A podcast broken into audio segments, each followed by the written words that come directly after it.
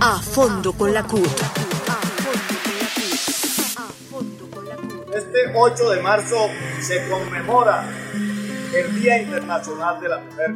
De tal manera que las organizaciones sindicales en el país y especialmente la CUT debemos ponernos al frente de las actividades a desarrollar en cada uno de los departamentos del país en la medida en que necesitamos resaltar el papel de la mujer a través de la historia.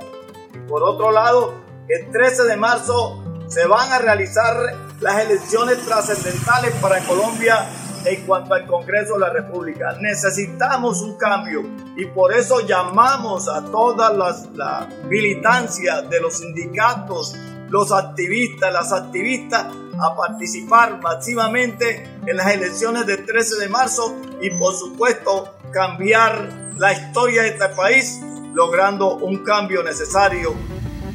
A fondo con la CUT.